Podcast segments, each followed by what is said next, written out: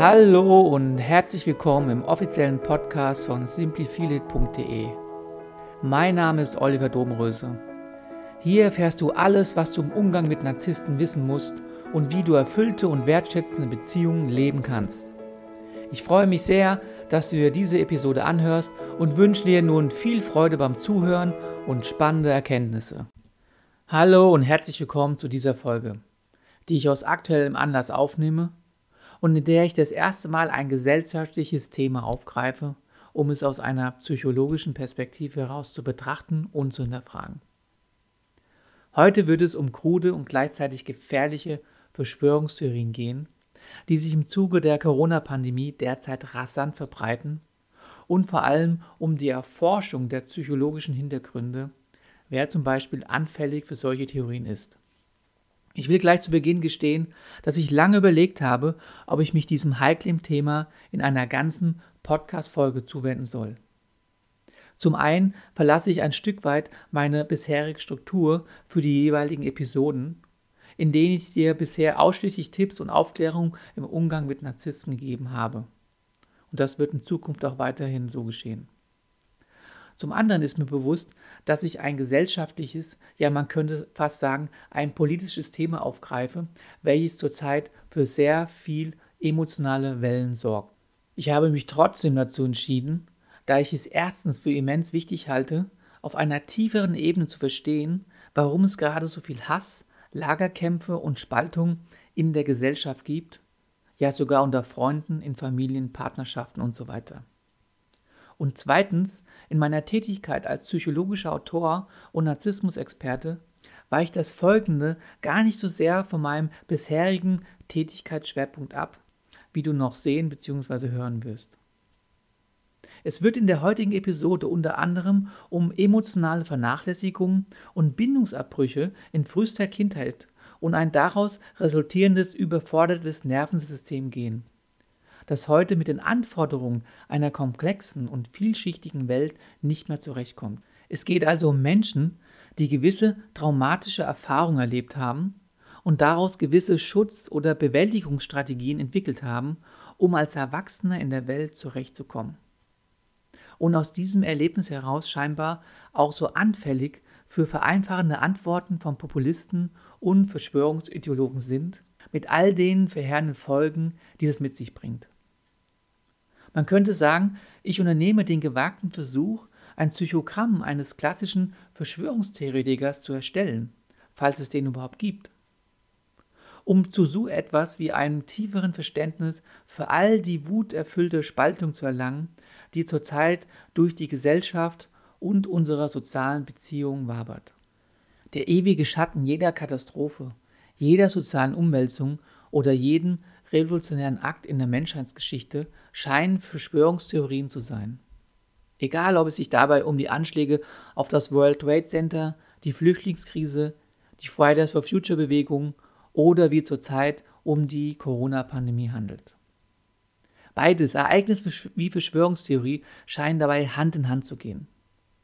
Doch gerade bei dem aktuellen Coronavirus fällt auf, dass sich die Verbreitung des Virus und die von Verschwörungstheorien in ihrer Art sehr ähneln. Wohin das führen kann, wenn immer mehr Lügen, Emotionen, Hass und Feindschaft von gewissen Personen und Interessengruppen geschürt werden, haben wir letzte Woche in Washington bei der Erstürmung des Kapitols gesehen, als gerade der neue Präsident von den Abgeordneten bestätigt werden sollte.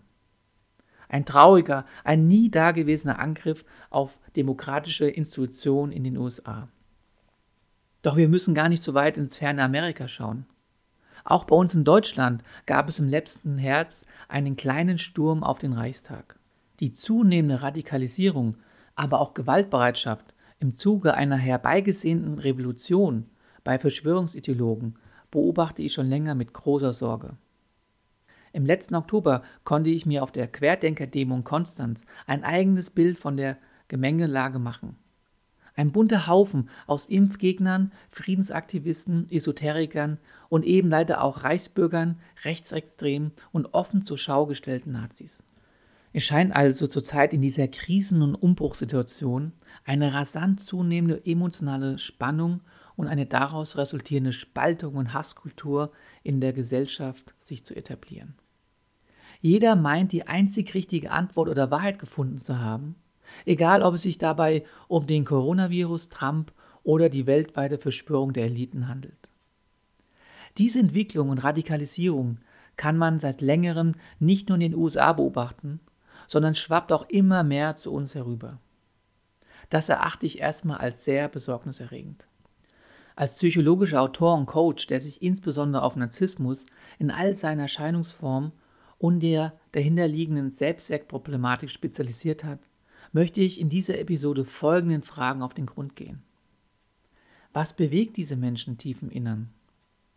Welches tiefer liegende, verborgene Motiv oder auch welche erlebte Verletzung könnte für den Widerstand und die Wut dieser Menschen verantwortlich sein, die offenbar gegen alles rebellieren, was irgendwie von oben kommt und die persönliche Freiheit einschränkt? Welcher Typ Mensch erliegt schnell vereinfachen Antworten, die jegliche Rationalität, Vernunft und Faktenlage entbehren? Gibt es so etwas wie eine einheitliche Persönlichkeitsstruktur, die sich von Populisten und Aufwieglern und ihren gezielt gestreuten Lügen, Fake News und Hassreden leiten und verführen lässt. Könnte es in diesem Kontext bei diesen Menschen einen Zusammenhang zwischen erlebten Gefühlen von Ohnmacht, ausgeliefert sein, unterdrückter Wut geben, diese heute reflexartig alles abwehren lässt, was nur den Hauch von Autorität in sich trägt oder von der Mehrheit angenommen wird. Frei nach dem Motto, ich weiß es besser als ihr dummen Schafe. Ich lasse mich nicht mehr für dumm verkaufen. Ich habe die einzig richtige Antwort und Wahrheit gefunden. Ein hochspannendes, ein brisantes, ein aktuelles Thema, welches mich selbst seit einigen Monaten beschäftigt und dem ich mich jetzt aufgrund der Ausschreitungen und dem, was die nächsten Monate noch auf uns zukommen könnte, in dieser Episode aus einer psychologischen Perspektive heraus zuwenden möchte. Beginnen möchte ich, ganz im Geiste meiner bisherigen Arbeit, mit einer ehrlichen Bestandsaufnahme und Reflexion meiner selbst. Und zwar diesmal im Zusammenhang mit meinen eigenen Erfahrungen, was die intensive Beschäftigung mit Verschwörungstheorien angeht. Rückblende. Es muss zwischen 2011 und 2012 gewesen sein. Seit dem Jahr 2009 befinde ich mich in einer selbstgewählten beruflichen Auszeit. Ich habe alles hingeschmissen. Wohnung, sicheren Job, Versicherung, ein bürgerliches Leben. Der Duft der Freiheit, des intensiven Lebens, jenseits von Du sollst, das macht man so, hat mich in den Jahren davor durch Bücher, Filme und Gespräche immer stärker gelockt. Ich vernahm den Ruf der großen weiten Welt und folgte ihm nun, mit dem Reiserad und dem Backpacker-Rucksack. Doch vor allem gegen Ende meiner Reisen kam die andere Seite solch einer Entscheidung immer stärker durch. Geldmangel, Gefühle der Einsamkeit und vor allem die Frage, wie geht es weiter? Ich wusste zwar, was ich nicht mehr wollte, wie von 8 bis 18 Uhr in einem Büro sitzen, aber was ich stattdessen wollte, das war mir bis dato noch vollkommen unklar. Wir schreiben das Jahr 2011. Zur damaligen Zeit lebte ich für einige Monate bei einer Familie im Westerwald. Als eine Art Gasthelfer, der sich um Haushalt, Garten, Kinderbetreuung kümmerte. Und dafür freie Kost und Logis erhielt. Unter dem Dach hatte ich mein eigenes Zimmer. Vom Gefühl der Leichtigkeit am Anfang war nicht mehr viel übrig. Jeden Tag bohrte mich mehr die Frage, wie es weitergeht.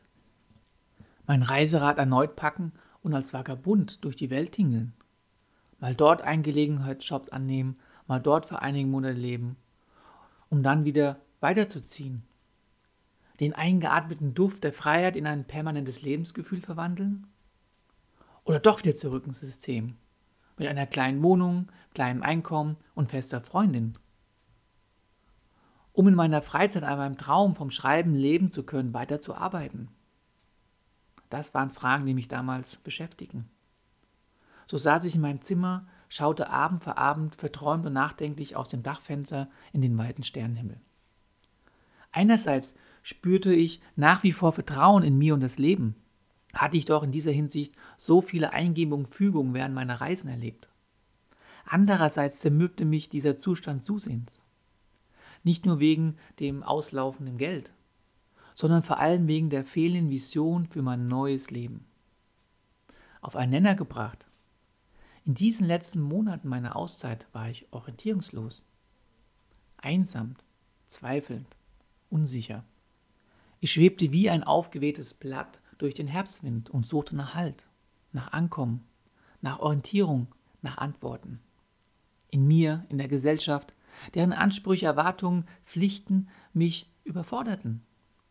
Ich suchte meinen Platz in dieser modernen und hektischen Welt. Also setzte ich mich eines Tages an den Laptop und fing an zu googeln. Ich suchte Halt und fand diesen auf Seiten über politische Verschwörung und der Ankunft eines neuen Zeitalters. Stunde für Stunde klickte ich mich durch einschlägige Blogs und YouTube-Kanäle. Die Welt da draußen, deren Komplexität, deren Gewinner-Verlierer-Mentalität überforderte mich. Aber die Erklärung, Prognosen und Sichtweisen, die ich auf diesen Seiten fand und die man so in den Mainstream-Medien nirgends liest, gaben mir Halt, gaben mir eine Antwort, gaben mir ein Gefühl von Verständnis und Zugehörigkeit. Nein, nicht ich war verkehrt mit meiner Sehnsucht nach einem alternativen Leben. Jenseits von sich abrackern und ein Häusle bauen, sondern die Welt da draußen war es. Unsere kranke und kaputte Leistungsgesellschaft und unsere Scheindemokratie, die in Wahrheit von geheimen Elitemächten gelenkt wird, die einen ganz eigenen Plan verfolgen. All dies und noch einiges mehr las ich dort auf diesen Seiten und glaubte sofort. Ha, ich hab's doch immer gewusst, war so ein begleitender Gedanke bei der Lektüre. Ich ersehnte den prognostizierten Crash des Finanz- und Eurosystems herbei, damit es endlich zu einer Bereinigung kommt, saugte die Inhalte wie ein Schwamm auf.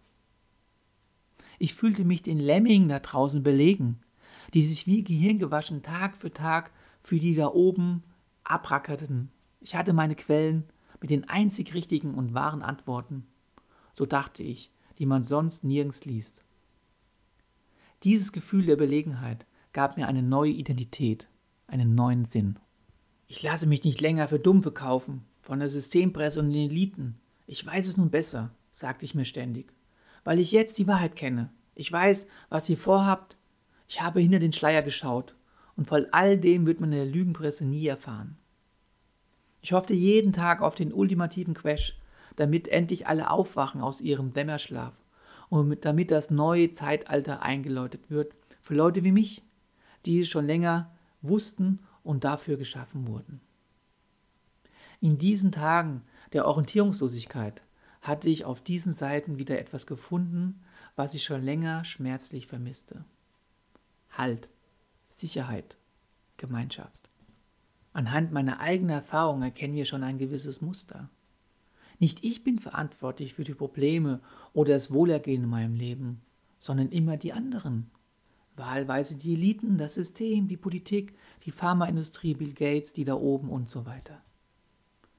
Natürlich gab und gibt es einige Ungleichgewichte und Ungerechtigkeiten in unserem kapitalistischen geprägten Welt. Die Frage ist vielmehr, wie antworte ich darauf? Ich persönlich zur damaligen Zeit mit Jammern und sich als Opfer der Umstände zu fühlen, von bösen Mächten, der Politik, der Eliten. Opfer sein ist immer saumäßig bequem. Man muss sich nicht mit sich selbst und seinen Prägungen auseinandersetzen, was mitunter sehr unangenehm sein kann. Anhand der Schilderung meiner eigenen Erfahrungen im Umgang mit Verschwörungstheorien bekomme ich ein erstes Gefühl dafür, welche innere, seelische Verfassung anscheinend vorliegen muss, damit solche Theorien und Ideologien anziehend auf jemanden wirken. Es geht also um Orientierung in einer komplexen und vernetzten Welt, in der es nun mal keine einfachen Antworten auf große Fragestellungen mehr gibt, außer natürlich man ist Anhänger einer Verschwörungstheorie. Für ein halbwegs zufriedenes und erfülltes Leben benötigt jeder Mensch eine Orientierung in der Welt, ein Gefühl der Kohärenz, Nachvollziehbarkeit, von Zusammenhängen, gewissen Werten, Überzeugungen, Ziele, an denen er sich orientieren und messen kann. Die Frage lautet nun, können wir aufgrund meiner eingehenden Selbstanalyse so etwas wie ein Psychogramm eines klassischen Verschwörungstheoretikers ableiten? Fehlende Selbstwirksamkeit und Suchen nach Halt. Ich meine ja. Wie wir gesehen haben, suchte ich in einer Phase der Orientierungslosigkeit in meinem Leben nach Halt, nach einer Perspektive, in einer Welt, die mich mit ihren Anforderungen nur noch zu überfordern schien. Mir fehlte ein Gefühl von Selbstwirksamkeit durch meine Person auf die Umwelt. Mich mit meinen Talenten und Fähigkeiten irgendwie einzubringen. Damit verbunden, gesehen und anerkannt zu werden, mit meinen ureigenen Begabungen, die ich damals selbst noch nicht genau benennen konnte. Zugehörigkeit, Halt, Verständnis, Bedeutsamkeit. All dies sind menschliche Grundbedürfnisse. Das Gefühl der eigenen Selbstwirksamkeit oder Selbstermächtigung Zwei Lieblingswörter in der psychospirituellen Szene übrigens, ist für ein stabiles Selbstwertgefühl unerlässlich. Wie kann ich als Person mit meiner ganz eigenen Art auf die Umwelt einwirken, etwas bewirken? Fehlt dieses Gefühl der Wirksamkeit auf die Umwelt und des eigenen Platzes in der Welt über einen längeren Zeitraum, fühlt man sich relativ schnell frustriert, wie ich damals. Ich fühle mich überfordert von den Regeln, Anforderungen, Umständen einer modernen Gesellschaft, die scheinbar über mich bestimmen und herrschen wollte. Dieser Zustand war dann verbunden mit Gefühlen von Ohnmacht, Resignation, Überforderung, Lethargie. All das sind Gefühle oder Zustände, die auch als Folge eines erlebten Traumas auftreten können. Kann es also somit sein, dass Anhänger von Verschwörungstheorien in ihrer Kindheit vielfach Zuständen von Überforderung und Ohnmacht ausgeliefert waren? Anhänger von Verschwörungstheorien und ein erlebtes Trauma. Zunächst eine Begriffsdefinition. Was ist ein Trauma? Ein Trauma, griechisch für Wunde, ist ein belastendes Ereignis oder eine Situation, die von der betreffenden Person nicht bewältigt und verarbeitet werden kann. Es ist oft Resultat von Gewalteinwirkungen, sowohl physischer wie psychischer Natur. Bildhaft lässt es sich als eine seelische Verletzung verstehen, schreibt die Deutsche Gesellschaft für Trauma. Das psychische wie emotionale System der betreffenden Person kann die belastende Situation in diesem Moment nicht verarbeiten. Es ist hoffnungslos überfordert und spaltet sich deshalb von dieser Energie ab, um die Situation zu überstehen, ja zu überleben. Diese Energie geht aber nicht verloren, sondern wird als emotionale Ladung im Nervensystem quasi eingefroren. Von dort aus herrscht die nicht entladene Spannung über Jahre als Traumaspätfolge über den Betroffenen. Zu diesen Traumaspätfolgen gehören unter anderem schnelle Reizbarkeit, schnelle nervliche Überforderung, eine erhöhte Sensibilität und Wachsamkeit, Gefühle der inneren Leere, der Orientierungs- und Hilflosigkeit. Als traumatisch erlebte Ereignisse verursachen bei einem Menschen eine tiefe seelische Erschütterung mit der Folge einer Überforderung des angeborenen biologischen Stresssystems. Somit wirkt sich ein Trauma nicht nur seelisch, sondern auch körperlich aus. Die Überflutung des Gehirns im Rahmen einer überwältigenden Stressreaktion behindert die angemessene Verarbeitung des Erlebten mit der Folge, dass der Betroffene die gemachte Erfahrung nicht wie gewohnt in seinem Erlebnisschatz integrieren und damit Abstand davon gewinnen kann, schreibt die Deutsche Gesellschaft für Psychotraumatologie über Traumaspätfolgen.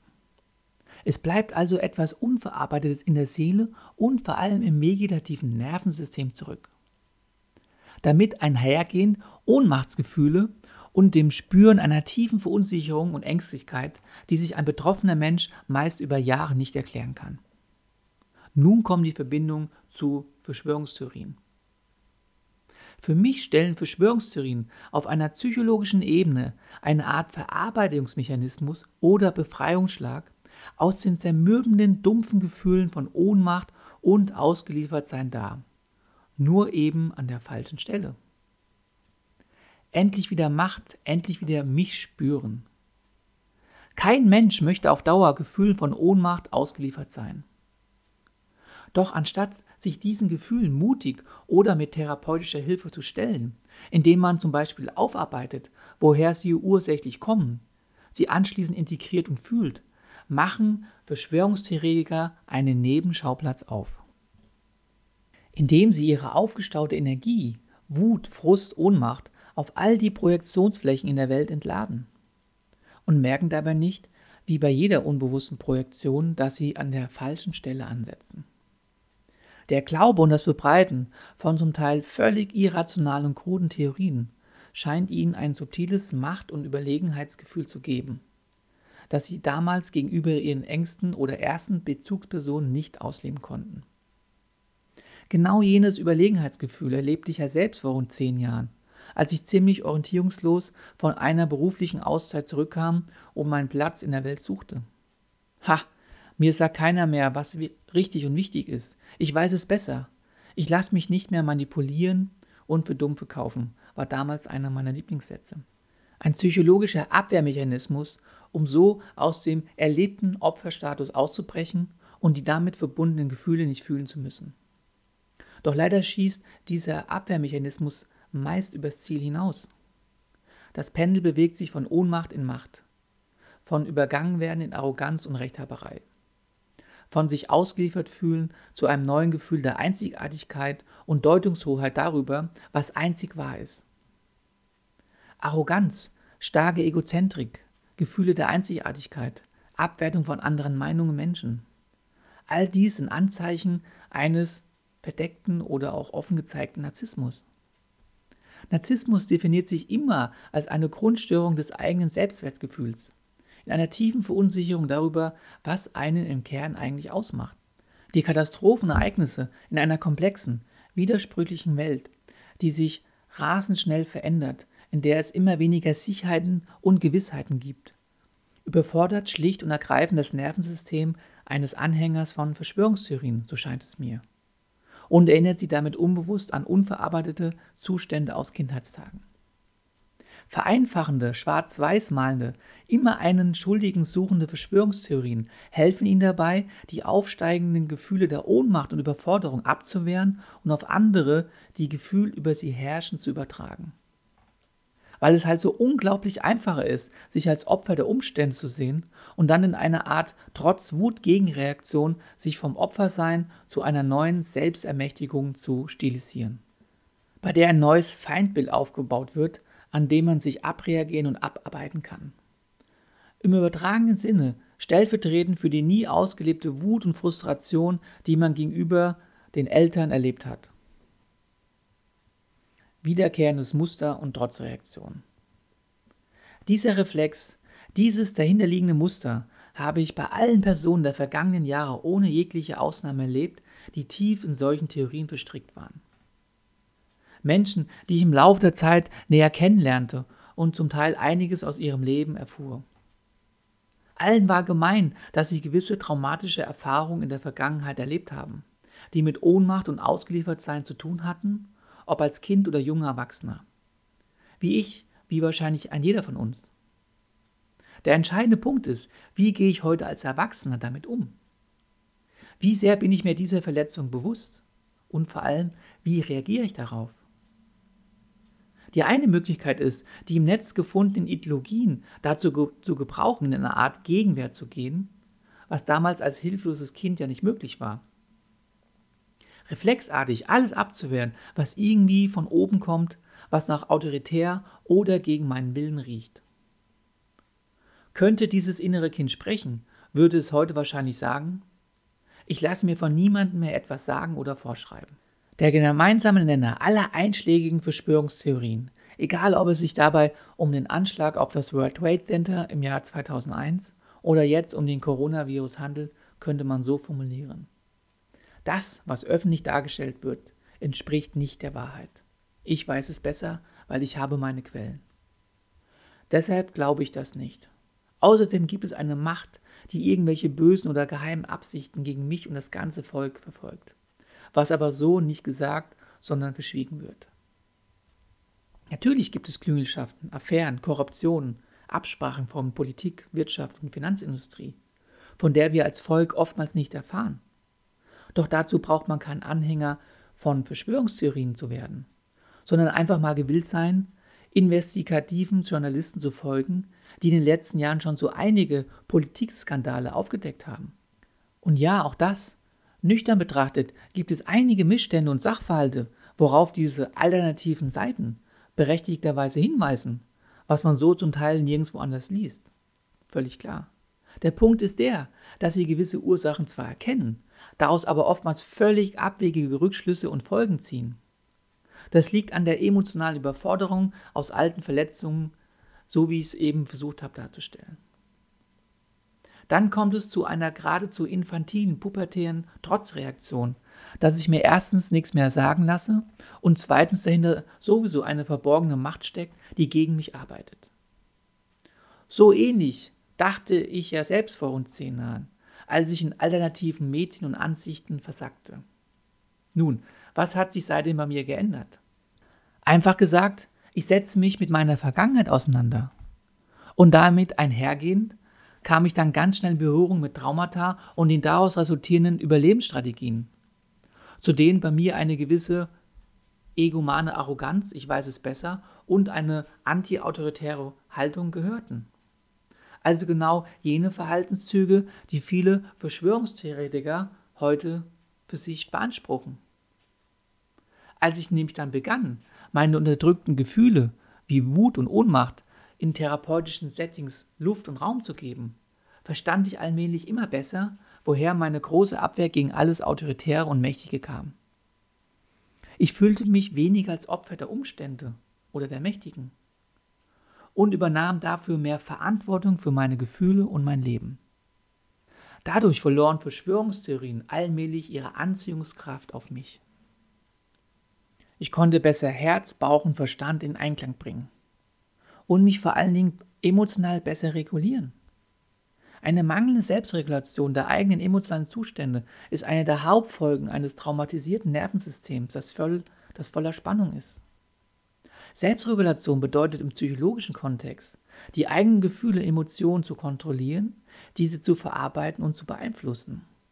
Insbesondere nach Niederlagen, Verlusten oder Schicksalsschlägen wird so die eigene Gefühlswelt wieder reguliert um nicht in langer Trauer oder im anhaltenden Frust zu versinken, sondern wieder aufzustehen und weiterzumachen. Aus meiner Sicht übernehmen Verschwörungstheorien für den Betroffenen ein Stück weit die Co-Regulation eines gestressten Nervensystems, wozu er selbst nicht in der Lage ist. Verschwörungstheorien geben ihm Halt und Sicherheit gegenüber einem Ereignis, das ihn überfordert. Ob die derzeitige Corona-Krise oder jede andere Menschheitsherausforderung in den letzten Jahrzehnten. Es ist völlig normal, eben menschlich, dass uns solch ein Ereignis psychisch wie emotional zuerst mal fordert bis überfordert, je nach Schwere des Ereignisses. Doch anstatt die Überforderung zuzulassen, die dahinterliegende Angst oder Ohnmacht zu spüren, um sie damit allmählich wieder gehen zu lassen, wehrt ein Mensch mit einem unregulierten Nervensystem diese Gefühle sofort ab weil sie ihn unmittelbar an erlebte Angst- und Ohnmachtsgefühle von früher erinnern. Verschwörungstheorien sind für diese Abwehr ein probates Mittel. Etwas zugespitzt und persönlicher formuliert, Verfechter von Verschwörungstheorien sind für mich wie kleine Kinder, denen man ja auch die schwierige Welt da draußen in einfachen Sätzen erklären oder sie wahlweise davor schützen muss. Sie scheinen in einer eigenen magischen, spirituellen Parallelwelt zu leben, in der alles einfach und nachvollziehbar ist, ähnlich einem Kleinkind, ist es Aufgabe der Eltern, ihnen Halt, Sicherheit und Geborgenheit zu geben. Diese Elternaufgabe übernehmen die Betreiber von alternativen Newsblogs und YouTube-Kanälen, die die Anhänger von Verschwörungstheorien nur noch als einzig sichere Informationsquelle anerkennen und ihre Aussagen ohne jegliche rationale Hinterfragung wie ein Schwamm aufsaugen.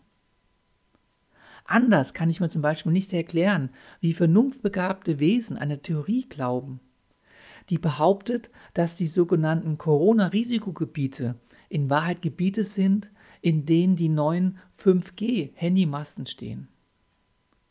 Und diese Handymasten den Virus verbreiten, quasi ausstrahlen.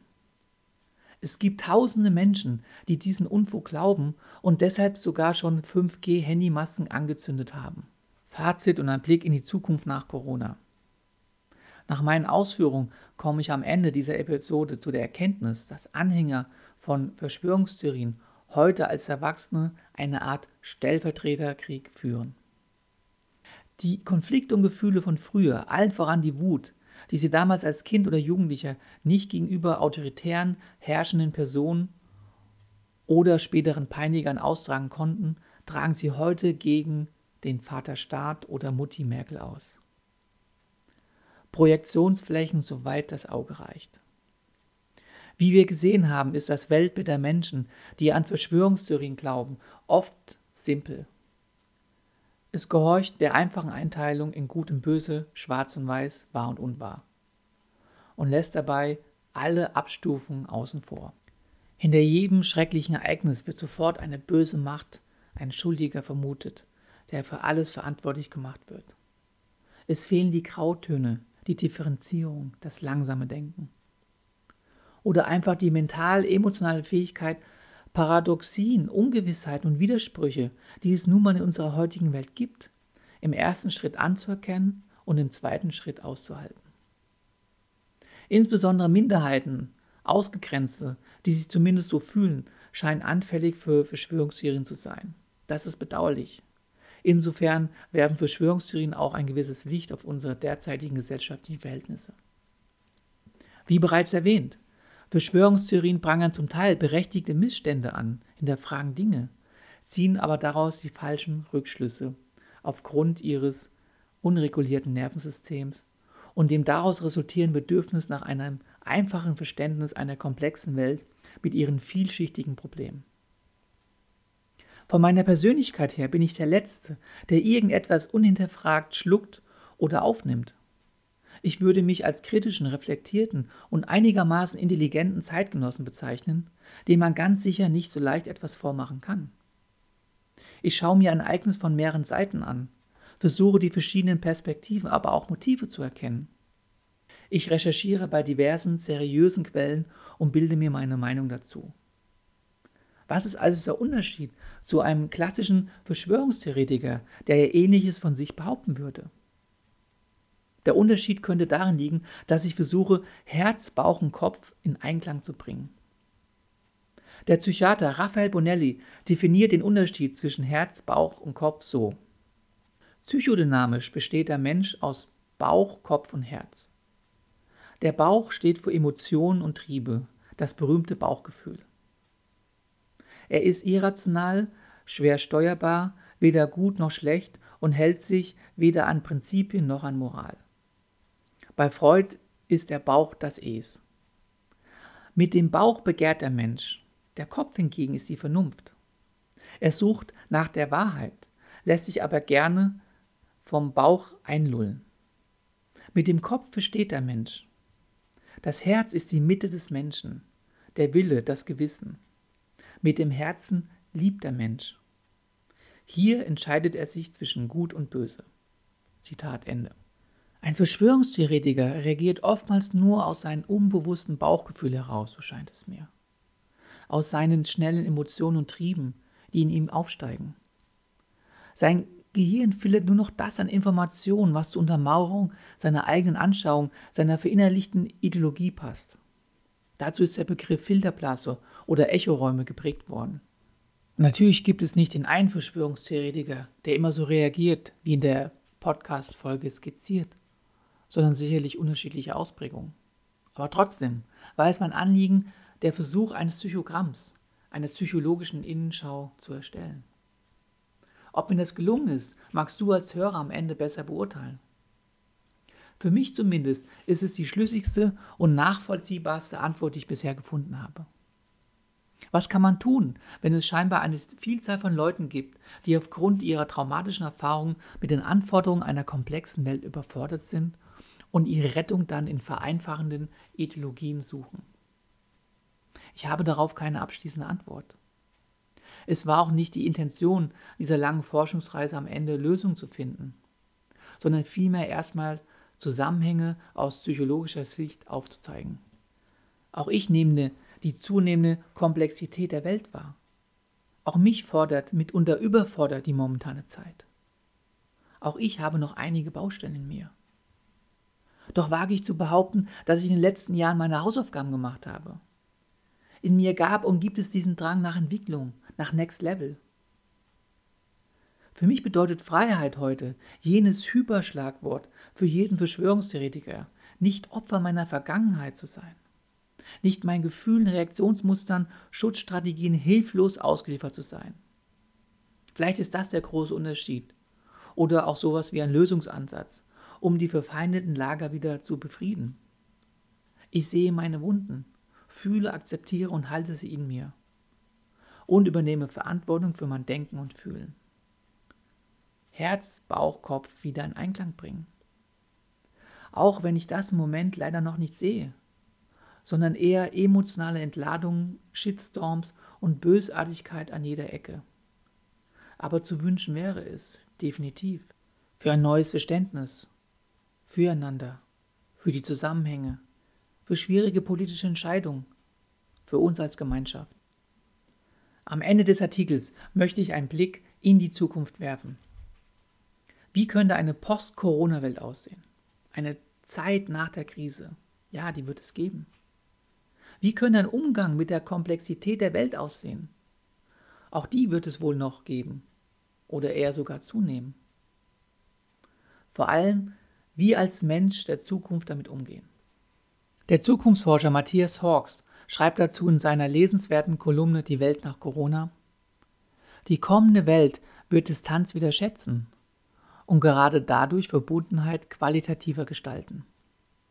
Autonomie und Abhängigkeit Öffnung und Schließung werden neu ausbalanciert. Dadurch kann die Welt komplexer, zugleich aber auch stabiler werden. Diese Umformung ist weitgehend ein blinder evolutionärer Prozess. Weil das eine scheitert, setzt sich das Neue, Überlebensfähigere durch. Das macht einen zunächst schwindelig, aber dann erweist es sich als einen inneren Sinn. Zukunftsfähig ist das, was die Paradoxien auf einer neuen Ebene verbindet. Dieser Prozess der Komplexierung, nicht zu verwechseln mit Komplizierung, kann aber auch von Menschen bewusst gestaltet werden. Diejenigen, die das können, die die Sprache der kommenden Komplexität sprechen, werden die Führer von morgen sein, die werdenden Hoffnungsträger, die kommenden Kretas. Zitat Ende. Widersprüche verbinden, Gräben überwinden, einander wieder mehr zuhören, Komplexitäten aushalten und gestalten. Ist das nicht eine schöne Vision für eine Welt nach Corona? Mit diesen Worten für eine kommende Welt und deren Gestalter möchte ich die heutige Episode beenden. Vielen Dank für deine Aufmerksamkeit und dass du bis zum Ende dran geblieben bist. Alles Gute, dein Oliver.